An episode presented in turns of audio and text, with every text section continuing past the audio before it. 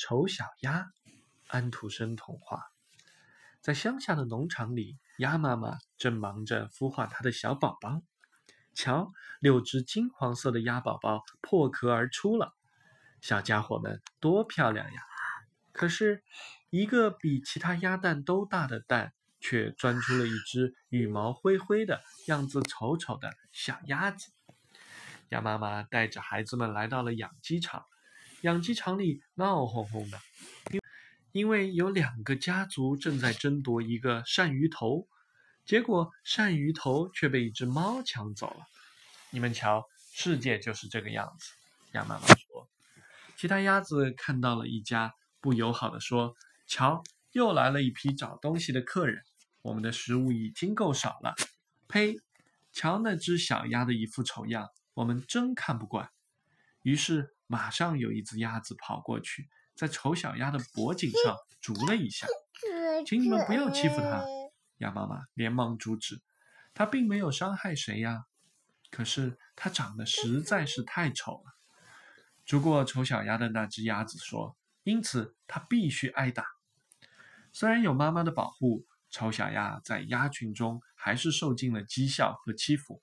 日子一天一天的过去，丑小鸭的处境变得越来越糟糕。大家都想赶走这只可怜的小鸭，连它的兄弟姐妹也觉得它使家人丢脸。最后，连鸭妈妈都说：“我希望你走远些。”丑小鸭再也不想待在这个让它伤心的地方了，于是它飞过篱笆，离开了家。天黑的时候，丑小鸭来到了一个农家的小屋。老眼昏花的老农妇把它当成了一只迷路的母鸭，捉住后关在了笼子里。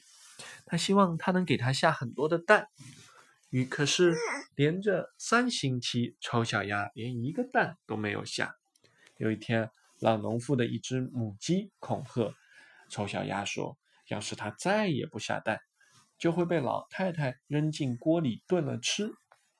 丑小鸭害怕极了，赶紧逃离了农夫家。可怜的丑小鸭孤独的到处流浪。一天傍晚，太阳快要落山的时候，一群漂亮的大鸟从灌木林里飞了出来。它们的羽毛雪白，像颈，又长又柔软。这就是天鹅。丑小鸭并不妒忌它们。它也不敢梦想自己能像它们那样美丽。只要别的鸭子准许它跟它们生活在一起，它就已经很知足了。冬天来了，天气变得非常寒冷，丑小鸭被冻僵了。